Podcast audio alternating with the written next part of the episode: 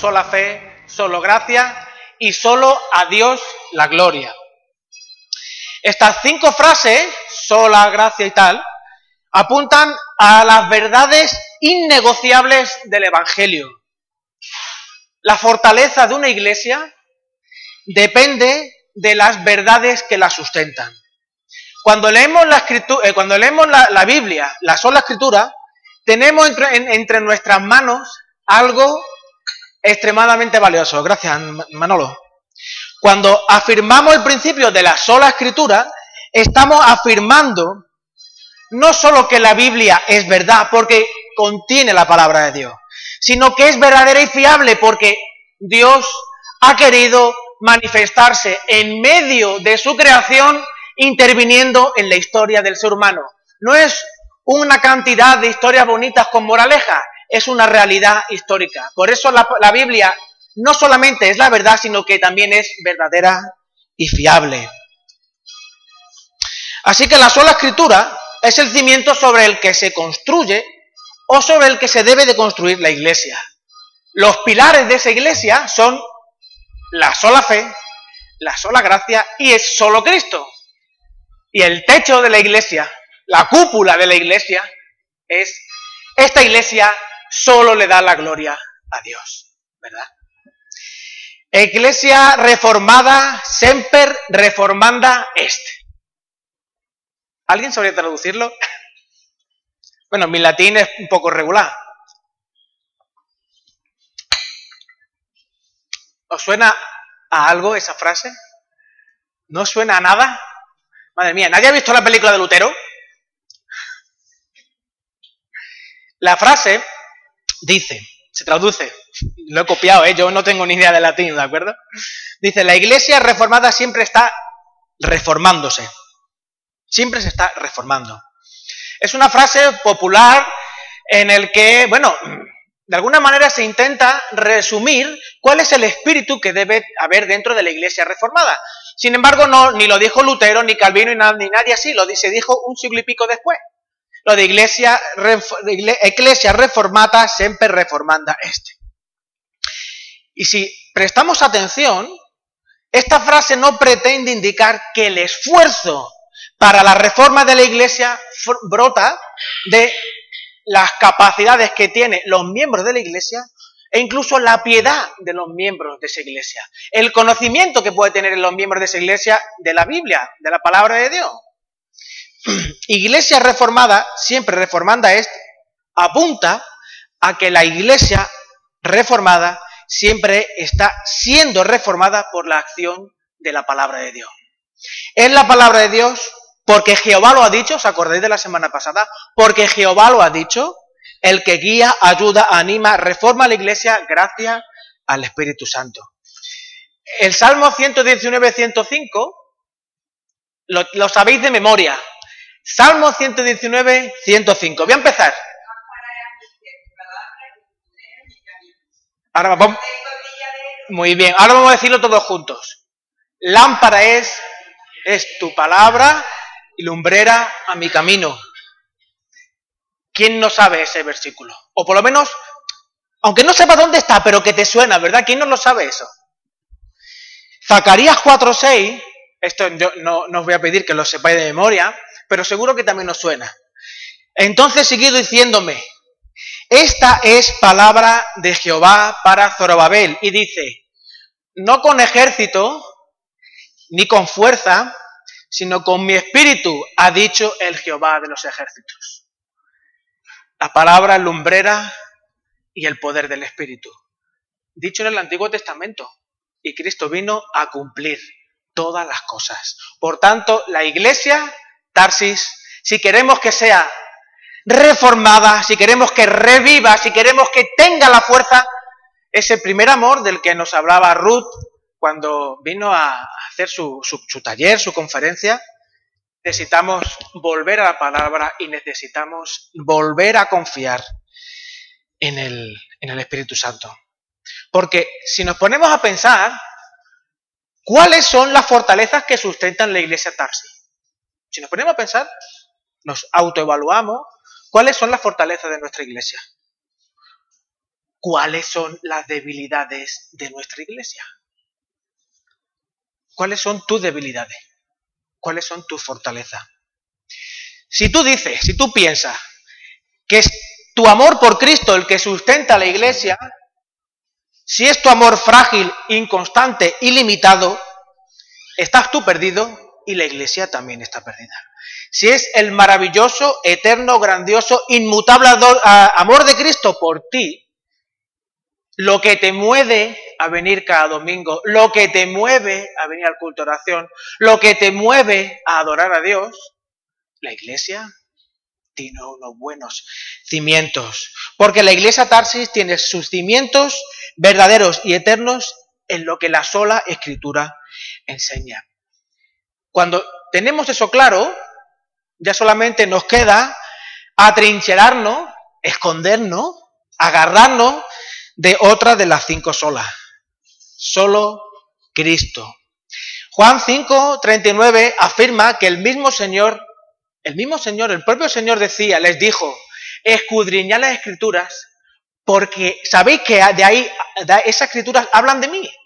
Estudiad la palabra de Dios, escudriñad la palabra de Dios. Cuando hablamos de solo Cristo, de esta frase de solo Cristo en el contexto de la reforma, La reforma protestante surge, como bien sabéis, estuvimos viendo la semana pasada, en medio de una realidad política, social y religiosa impregnada por el abuso, la imposición y la represión. La herramienta, fue, la herramienta de todo esto fue una religión que abusó de la buena fe de las personas, su desconocimiento y unas estructuras de gobierno inflexibles y opresivas. Cuando la semana pasada estuvimos repasando la condena de Lutero a las indulgencias, tengo que pediros perdón. Porque no es que cometiese un error, sino que no fui exacto. No dije lo que tenía que decir. La doctrina católica sobre las indulgencias no enseña que las indulgencias sirvan para perdonar los pecados. La indulgencia no sirve para, para perdonar el pecado. Lo que sí reconocen muchos historiadores católicos y muchos teólogos católicos, hablando de aquellas épocas que sí se realizaron abusos y malas enseñanzas, aprovechando el contexto. Si tenemos un, grupo de personas que no saben leer ni escribir, necesitamos dinero y tenemos una persona que habla muy bien, eso se mezcla y tenemos el resultado, como veíamos la semana pasada, personas que enseñaban que en el momento que se echaba la moneda dentro de la cajita, cuando resonaba en el fondo, un alma salía del purgatorio. ¿Os acordáis? Incluso el, que iba vendiendo las indulgencias decía que él mismo había salvado a más almas del purgatorio, del, infierno, que el mismo Cristo en su cruz. ¿Os acordáis, no? Que estuvimos hablando un poquito de eso. Bueno, pues si no os acordáis, pues lo recuerdo. En el catecismo dice, las indulgencias son la remisión ante Dios de la pena temporal merecida por los pecados ya perdonados mediante el ministerio de la Iglesia, la cual, como dispensadora de la redención, distribuye el tesoro de los méritos de Cristo de los santos. O sea, sé que las indulgencias lo que hacen es quitarte, quitarte la, penitencia. O sea, sé, es cierto que Dios te perdona a través de la confesión de, en el sacerdote, y claro, el sacerdote te dice, tienes que tres Padres Nuestros, cuatro Ave María y no sé qué, no sé qué, no sé qué, ¿no? Pues con la indulgencia te ahorras ese tiempo. Y además, si tú haces ese tipo de indulgencia, puedes sacar, puedes sacar a personas del purgatorio. El tema es que las indulgencias forman parte de todo, me he tirado un montonazo de rato, intentando comprender ese intrincado proceso sacramental en el que la Iglesia es la administradora de la gracia de Dios. La Iglesia Católica es la administradora de la gracia de Dios. Dios perdona los pecados a través de la Iglesia y sus representantes. Cristo mismo entregó a Pedro, el primer sumo pontífice, las llaves del cielo y dio autoridad para atar y desatar, para perdonar o no perdonar los pecados a las personas. El catecismo del Vaticano, en el apartado que habla del sacramento de la, penitencia y la reconciliación, dice, en el punto 1461, que lo he copiado pim pim. Puesto que Cristo confió a sus apóstoles el ministerio de la reconciliación, y aparece en unos versículos bíblicos, los obispos, sus sucesores y los presbíteros, colaboradores de los obispos, continúan ejerciendo este ministerio. En efecto, los obispos y los presbíteros, en virtud del sacramento del orden, tienen el poder de perdonar todos los pecados en el nombre del Padre, del Hijo y del Espíritu Santo. Bien, Esto es sorprendente. Cuando Lutero clavó sus 95 tesis denunciando las indulgencias,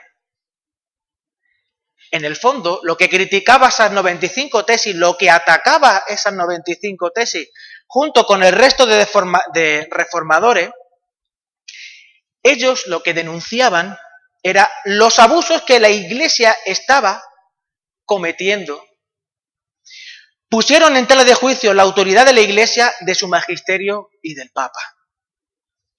Os voy a poner un ejemplo.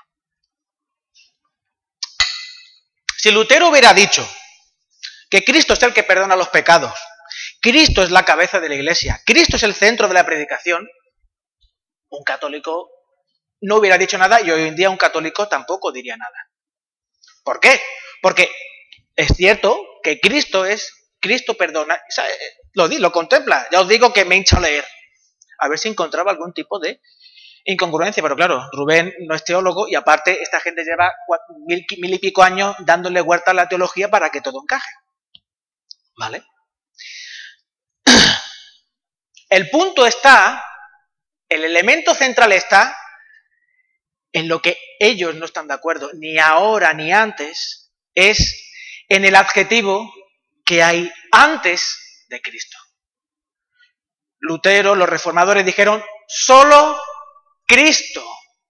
En el momento que los reformadores dijeron solo Cristo, lo que están diciendo es que Cristo es la sola, única, suficiente, perfecta, completa, universal, eterna, soberana, paradigmática, humilde y un largo, etcétera, autoridad en todas y en cada una de las dimensiones de la iglesia y del cristiano. Cristo es el que tiene la autoridad. Y hay muchos textos que apuntan a eso. Hechos 4:12, en Cristo y en ningún otro hay salvación porque no hay otro nombre bajo del cielo dado a los hombres en que podamos ser salvos. Mateo 28, 18, y, acercándose a Jesús les habló diciendo, toda autoridad me dada en el cielo y en la tierra y tal, tal, tal, tal. Lucas 10, 22. Todas las cosas me han sido entregadas por mi Padre y nadie sabe quién es el Hijo sino el Padre, ni quién es el Padre sino el Hijo, y aquel a quien el Hijo se lo, ha, se lo quiere revelar. Bien, esto queda chapó, ¿verdad? Ha quedado ahí perfecto.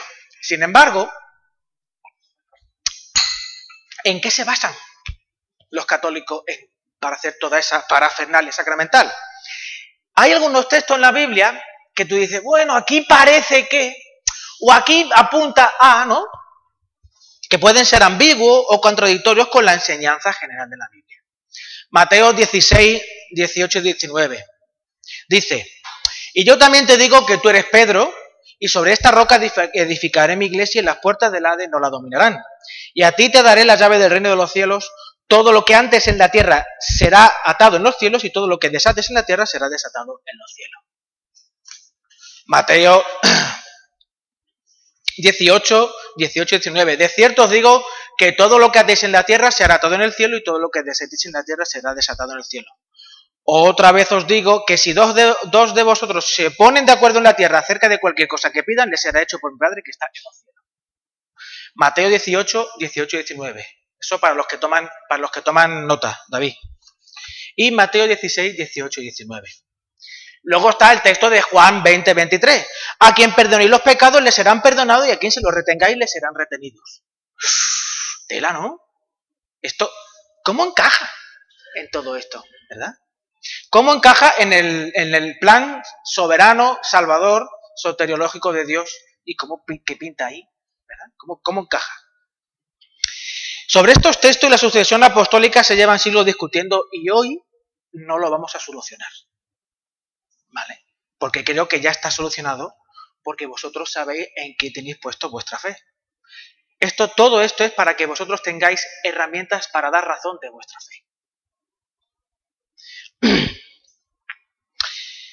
Una de las eh, implicaciones de suscribir lo que la semana pasada decíamos de sola escritura es que no hay texto oscuro que no pueda encontrar luz a través de otros textos de la escritura. Y lo oscuro que nos pueda parecer a nosotros es porque nos falta conocimiento de la lengua, estaba escrito en hebreo, arameo, griego, no conocemos bien la lengua, no conocemos bien la estructura, no conocemos bien el contexto, no conocemos bien el propósito del escritor, no, no conocemos bien. Si, eso, si el texto eso, si nos parece oscuro es porque el problema está en nosotros, no porque la Biblia no esté clara. ¿De acuerdo? Quizás, el, eh, para no hacernos extremadamente largos, quizás el, tema el texto más complejo y el más explícito en esto, ¿no? que puede plantear más cuestiones, es el texto de Mateo 16-19, en el que Jesús indica claramente que le dará las llaves a Pedro. Pedro va a ser el que va a recibir las llaves del reino, etcétera, etcétera. ¿Verdad? Eso dice el texto. Este texto, su, claro, nosotros lo, lo leemos en castellano, pero su composición, la forma en la que está diseñada la frase, el contenido de la frase, es un contenido, un profundo contenido vocabulario, estilo y ritmo semítico. O sea, que esto lo comprende bien, bien un judío. Entonces, vamos a ver qué pensaba un judío cuando leía lo de las llaves. Para un judío, dar las llaves no indica el hacer a nadie mayordomo. Esa persona no se convierte en mayordomo. En todo caso, lo autoriza para un desempeño o una labor. Toma, como decía eh, tío Pepe hace años, toma Rubén, ve a, la, ve a la iglesia y abre que vamos con Antonio para descargar la arena. ¿Eso me otorga a mí el, tener las llaves de la iglesia, ser el pastor de la iglesia? No, por ejemplo, ¿no? Un ejemplo muy simple, muy sencillo. Fijaos, un ejemplo de autoridad para realizar una labor se ve en el pasaje de Lucas 11, 52. Vamos a leer Lucas 11, 52. Lucas 11, 52. Aquí está. Mm, mm, mm, aquí. Fijaos. Hay de vosotros intérpretes de la ley porque habéis quitado la llave, habéis quitado la llave de la ciencia, del conocimiento. Vosotros mismos no entrasteis al cielo y a los que entraban se lo impedisteis. Jesús se queja de los escribas porque ellos eran los que estaban autorizados por Dios, tenían la llave y disponían de las herramientas para enseñar al pueblo de Dios la voluntad escrita en las escrituras. Pero no lo hacían, no lo hacían. Y eso cerraba la puerta a ambos, tanto al pueblo como a ellos. En el texto de Mateo 18, 18 y 19, el contexto de ese texto es el de una comunidad a la que Jesús autoriza a implementar unos criterios para proteger el testimonio de la comunidad. Si podéis cogerlo, leéis. En ese texto es en el que dice, si algún hermano peca contra ti, ve no sé qué, no sé cuánto, ¿vale? Ese es el contexto de este texto. Es un texto que habla de la disciplina en la iglesia con el sentido de animar al hermano a reconciliarse con Dios, con la iglesia y consigo mismo. Aquel que se niega a reconciliarse con Dios, con la iglesia y consigo mismo, la iglesia, la iglesia está autorizada por Cristo, le ha dado la llave a tenerlo como gentil y publicano. Y una persona a la que está considerada como gentil y publicano, se le considera una persona no creyente. No se le rechaza, se la ama, se la evangeliza y se la busca reenamorar del Señor. El texto de Juan 20, 23 está en el contexto del Jesús resucitado que está enviando a sus discípulos a extender el Evangelio. Igual que el Padre me envió a mí, os envío a vosotros. Las llaves son la autorización para ello. Con esto en mente, y si comparamos los textos sabiendo que solo Cristo tiene la autoridad dada por el Padre para perdonar los pecados, para ejercer autoridad sobre la Iglesia, etcétera, Pedro, los apóstoles de la iglesia son los que han recibido las llaves, la autorización de Cristo para, a través de la locura de la predicación, procurar, buscar y abrir el corazón de las personas que conozcan al Señor. Llevar las personas a los pies de Cristo.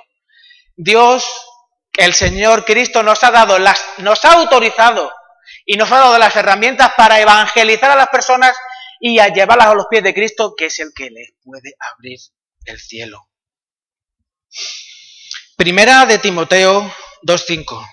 Dice, pues hay un solo Dios, un solo mediador entre Dios y los hombres, Jesucristo, hombre. Filipenses 2, 9 al 11. Por eso Dios también lo exaltó sobre todas las cosas y le dio un nombre que sobre todo nombre, para que en el nombre de Jesús se doble toda de rodilla de los que están en los cielos, en la tierra debajo de la tierra, y toda lengua confiese que Jesucristo es el Señor para la gloria de Dios Padre. Juan 19, yo soy la puerta y el que por mí entra, entrare, entre, será salvo, entrará y saldrá y hallará pastos. Por eso cuando Lutero clavó su 95 tesis en la puerta de Wittenberg, no solo estaba condenando el abuso de las indulgencias, sino que estaba poniendo en cuestión los cimientos sobre los cuales se habría construido toda la mega estructura sacramental de la Iglesia Católica. Y eso no se podía consentir. Eso no se podía consentir. A partir del concilio de Trento en adelante, se ha ido intentando, se ha ido, incluso en el concilio Vaticano II, se ha ido intentando ajustar ciertas incongruencias que la propia Iglesia sabía que tenía. Pero aún así, aún así, las personas, las personas que aún mantienen su fe dentro de la Iglesia Católica necesitan, necesitan que nosotros con amor, con cariño, con respeto, como el Señor lo hacía, les hablemos. No nos callemos, no nos callemos. ¿Quién les va a hablar si no somos nosotros?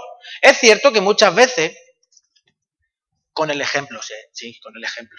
Hoy en día vivimos en una, en una sociedad en la que hay ciertas normas de conducta generales para todos en los que, en línea, si uno lo piensa, ¿qué diferencia hay entre Rubén, que echa un solo de hormigón, que es creyente, y otro que echa un solo de hormigón, que no es creyente. ¿Qué diferencia hay? La diferencia está cuando les digo, es que yo soy, ay, tú eres pastor de la iglesia, sí, sí, ¿y qué, haces allí? Pi, pi, pi, pi, pi, pi. Por ejemplo, ¿eh? La verdad es que hacer trabajo en la calle abre la oportunidad de poder hablar con otras personas. Decir abiertamente que solo en Cristo está la salida al mayor problema del ser humano es poner en tela de juicio la estructura social, política, religiosa de cualquier momento histórico.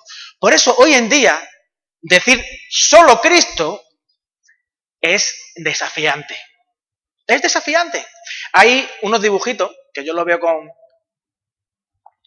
con, con Caleb, bueno, a veces lo veo con Caleb, que los pingüinos de Madagascar. ¿Quién conoce los pingüinos de Madagascar? David, yo sé que tú los conoces. Los pingüinos de Madagascar, que son unos, un dibujito de unos pingüinos, que está Kowalski y está... ¿Cómo se llama? Eh, eh, ay, el ese que es el, más, más, jovencito. Bueno, hay, hay, cuatro o cinco pingüinos. Y si os fijáis, ¿tú no lo has visto, Rosa? Eh, si os fijáis, los pingüinos estos, en el momento, cuando están dentro de su corral, creo que se llama corral de los pingüinos, y viene la gente a mirarles, dicen, saludáis sonreír, saludáis sonreír, saludáis sonreír, ¿verdad? ¿Os acordáis? Saludáis sonreír. Hay que disimular. Saludáis sonreír. Este, estos pingüinos, esta forma de sonreír y saludar, para que no se noten, lo que en verdad son, contrasta mucho con el espíritu desafiante, revolucionario y nada acomodaticio que Lutero junto con los otros eh, reformadores prodigaron al afirmar sola escritura y solo Cristo. Estas, estas personas expusieron sus vidas, bienes, familia, prestigio, etcétera, por hacer pensar en la necesidad que hoy tenemos de recuperar ese espíritu de los reformistas. Con esto brota una pregunta. ¿Hasta dónde llega tu convicción de solo Cristo? Cuando tú dices solo Cristo, ¿hasta dónde? Solo Cristo hasta de domingo por la mañana a lunes, en el ratito de mi devocional, cuando oro antes de comer, solo Cristo, ¿hasta dónde? ¿Te conformas con vivir, pagar y dar de comer a tus hijos? ¿Eso es solo Cristo? ¿No percibes en el interior de tu corazón y en tu mente un llamado certero de Dios a decir abiertamente y con fuerza, solo Cristo? Hoy, al igual que en los tiempos de la Reforma, tenemos una estructura social, política, religiosa que busca oprimir, romper y desafiar lo que las cinco solas proclaman. Hay que reconocer que vivimos en una sociedad plural. ¿Y qué es una sociedad plural? Pues una sociedad plural se define por una sociedad en la que hay diversos grupos étnicos que representan diferentes religiones del mundo. Vivimos en una sociedad plural. Vivimos entre eh, personas que son eh, musulmanes, personas que son ateas, agnósticas, budistas algunas, católicas, protestantes, algunos de, algunos de alguna secta protestante como estas que se tiran al suelo, piden dinero a cambio de favores de Dios, etcétera, etcétera, ¿verdad? En la que tan necesaria es la tolerancia. Porque sin tolerancia, en el medio de esta pluralidad de, creencias, hombre, no, no podríamos convivir. La tolerancia es imprescindible para una convivencia pacífica. Y nosotros, los cristianos, los que decimos ser discípulos de Jesús, tenemos que comprender que todas las personas están hechas a imagen de Dios y por lo tanto merecen aceptación, respeto y buen trato. El tema es que desde hace unos años para acá, y digo quizás 15 años, se impone uno de los valores, valores imprescindibles para que todo el sistema social se mantenga en equilibrio y en paz. Y esta palabra es, que lo define, es el relativismo. El relativismo qué dice? El relativismo afirma que las creencias tienen que ver con el trasfondo y la perspectiva de la persona. Y no hay una verdad objetiva. Como no existe una verdad, todas las verdades de todas las religiones o filosofías son igualmente útiles en el camino de la felicidad y la autorrealización. Menos mal que tenemos el relativismo, si no estaríamos aún pegándonos con, las guerras de la religión como en el siglo XVI, ¿verdad? Lalo, ¿cuándo fueron las guerras de la religión? Siempre, ¿no? Menos mal que tenemos el relativismo, la tolerancia, ¿verdad? Porque de esta manera desaparecen las tensiones. Ya, como decía mi vecina en Madrid, tú tu casa, yo en la mía y Dios en la de todo. ¿Verdad? Tranquilitos.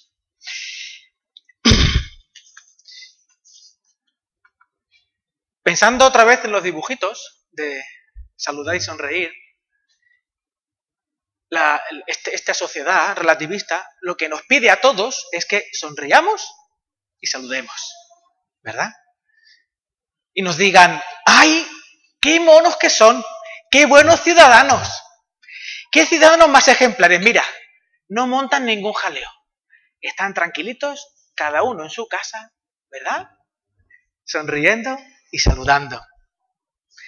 En nuestro tiempo histórico, desde todos los ángulos se está desafiando la autoridad de Cristo y de las Escrituras.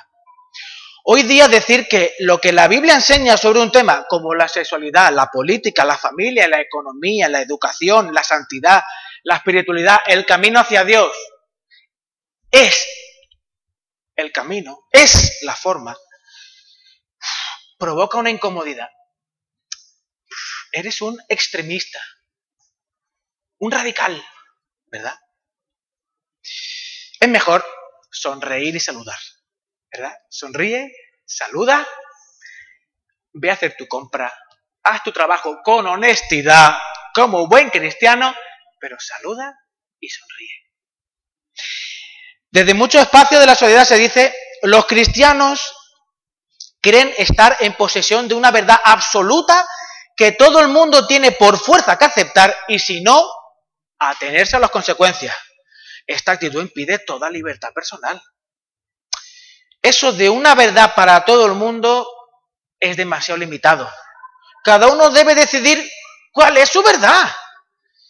Si ser cristiano ahoga la capacidad de aprender, te limita y arrebata al ser humano toda esa capacidad creativa, toda la libertad que tiene ser humano de su libre pensamiento, yo no soy cristiano. Decido no ser cristiano, prefiero cualquier otra cosa. El problema en todo esto es una inadecuada concepción de lo que es la verdad. Hay una frase que también todos conocemos que dice, todos los caminos llevan a Roma. No importa por dónde vayas, todos los caminos llevan a Roma, ¿verdad? Pero ¿es realmente así? ¿Todos los caminos llevan a Roma? El relativismo, el relativismo viene a decir que la verdad es como subir a la cima de una montaña. Cada peregrino hace su camino. El cristiano hace su camino, cree que Jesús es el único camino para llegar a la cima, ¿verdad? Luego, sin que el cristiano lo sepa, hay otro, hay, otro, hay otro peregrino que sube la montaña, hay otro camino. Y ese camino lo sube un musulmán. Su guía en el camino son los cinco pilares de la fe que promueven la confesión de fe, las oraciones diarias, la limosna y el ayuno, sobre todo en el mes de Ramadán. Y sin que estos dos se enteren, hay otro más. El peregrino budista, que sube a la montaña porque cree que todo es uno. Todo. Eh, la verdad es la montaña, ¿verdad?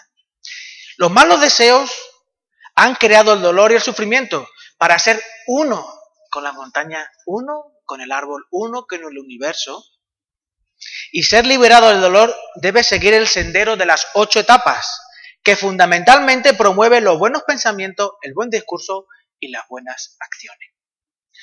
Todos estos devotos tienen aproximaciones diferentes a la verdad de Dios, pero igualmente válidas. De modo que ninguno puede afirmar tener la razón o tener la verdad de forma exclusiva. En el fondo, todos somos peregrinos en busca de la verdad.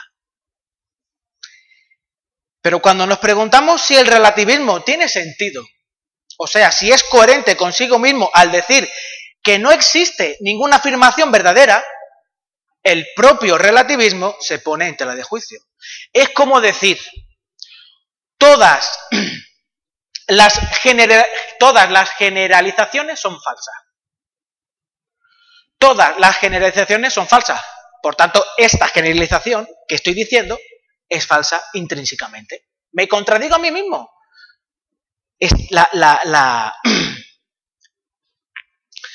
relativismo se contradice a sí mismo. El propio concepto relativista desmiente lo que pretende y no se sostiene. Si nos ha vendido en Occidente que el, relativismo moral, ético, religioso es una forma más de ver la vida. Sin embargo, cuando vamos al ejemplo de la montaña con sus peregrinos, con sus diferentes cosmovisiones del mundo, ¿dónde está el relativista? El relativista está encima de la montaña, porque él tiene, yo tengo la visión de todos los demás. Yo sé dónde estáis todos, así que no os peleéis, cada uno recorre su camino. Entonces, cuando el cristiano llega a la cima de la montaña, el musulmán llega a la cima de la montaña, allí no está ni Dios, ni Alá, ni nadie. Está el relativista al que tienen que adorar. El relativismo termina apagando el sentido crítico y el sentido de búsqueda, de esperanza, de progreso. Su, discurso es, no te esfuerces por nada mejor. Lo que tienes, lo que te han enseñado tus padres, incluso lo que tú has elegido es lo mejor. No busques, no analices, no te preguntes, solo vive y deja vivir.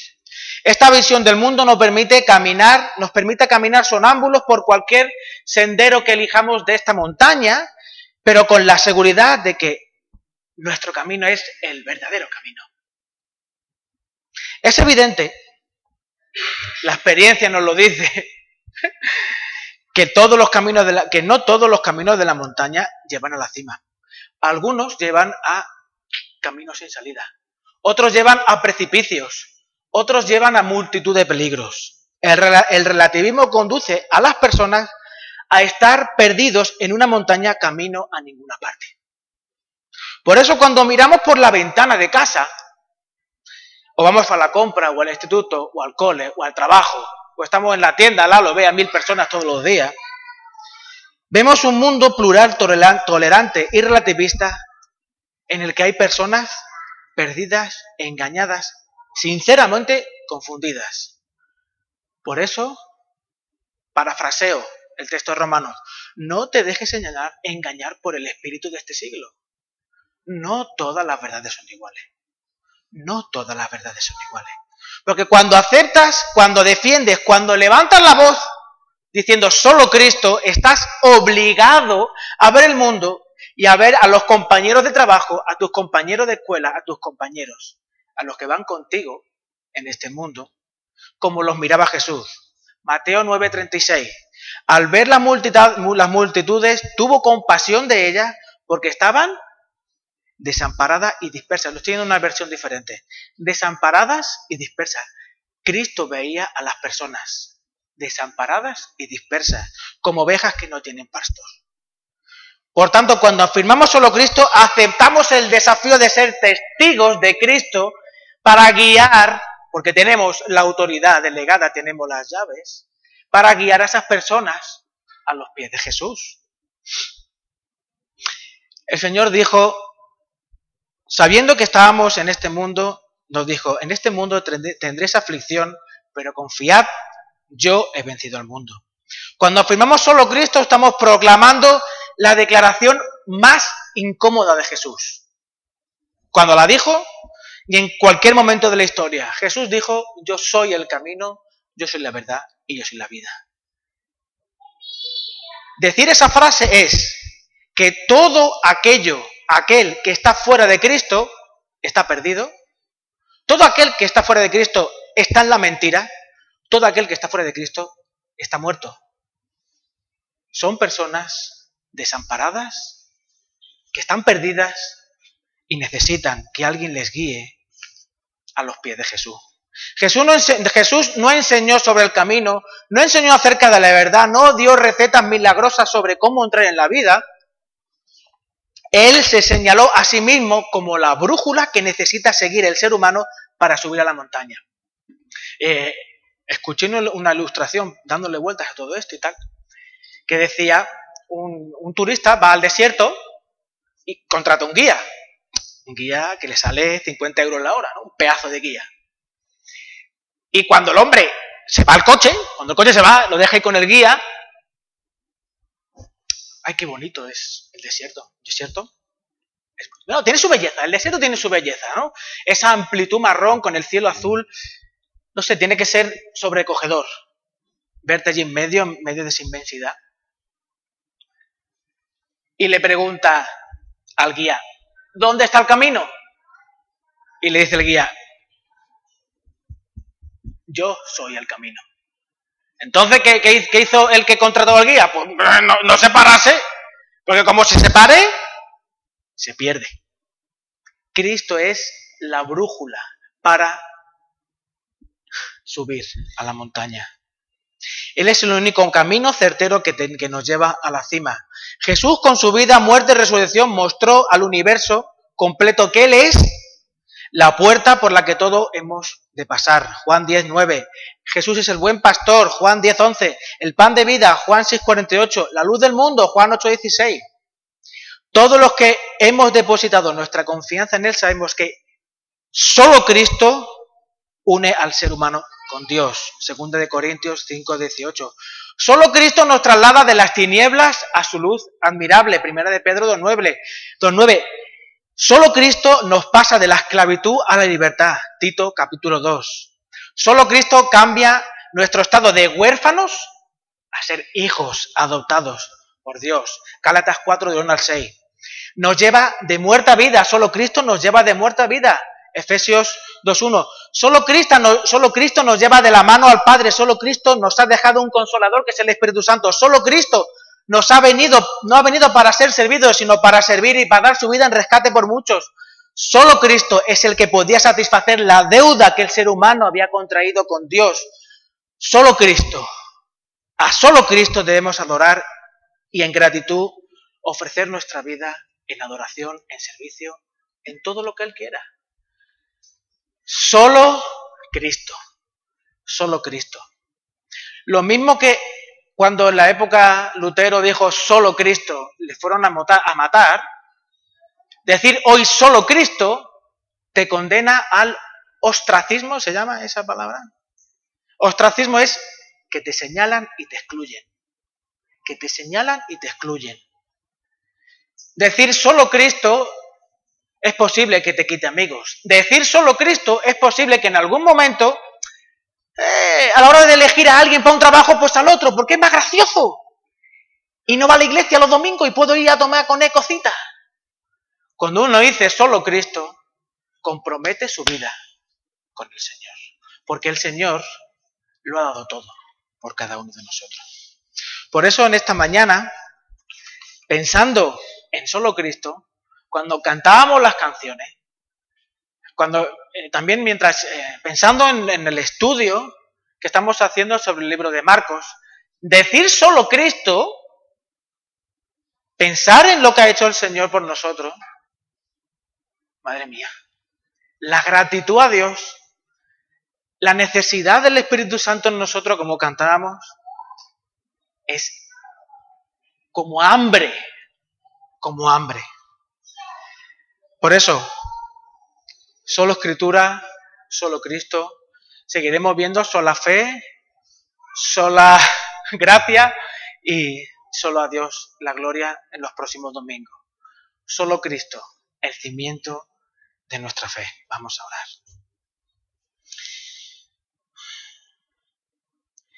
Señor, te, te agradecemos la posibilidad de poder escuchar tu palabra, Señor. Te agradecemos, Señor, que en medio de la historia humana tomases, Señor, te encarnaras, tomases, Señor, la naturaleza humana, te hicieses creación, Señor, para poder venir a buscarnos y, y llevarnos, Señor, a casa, llevarnos con papá, Señor. Gracias, Señor, por darnos la vida. Gracias, Señor, por darnos de tu espíritu. Gracias, Señor, por permitirnos conocerte. Gracias, Señor, por perdonarnos. Te bendecimos, Señor, en esta mañana, te glorificamos, Señor, y te, rogamos que nos ayude, Señor, nos fortalezca, nos des las palabras con gracia, Señor, nos ayudes a mirar a nuestro alrededor con gracia, con amor, con misericordia, Señor, a todas las personas que aún no te conocen, Señor, para poder hablarles de ti, Señor, para poder ser esos heraldos de la misma manera que tú lo hiciste con tus discípulos, Señor, lo haces con nosotros hoy. Gracias, Señor, por ayudarnos. Gracias, Señor, por darnos todo lo que necesitamos. Te bendecimos, Señor, en esta mañana. En tu nombre, amén.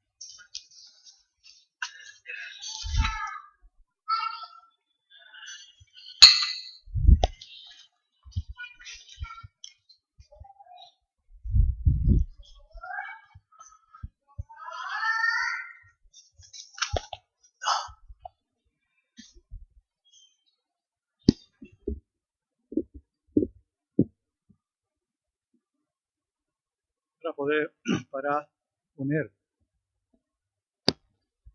¿Tengo sonido? Para poner punto final al culto, vamos a orar. Voy a pedir a nuestro hermano Pepe Rodríguez que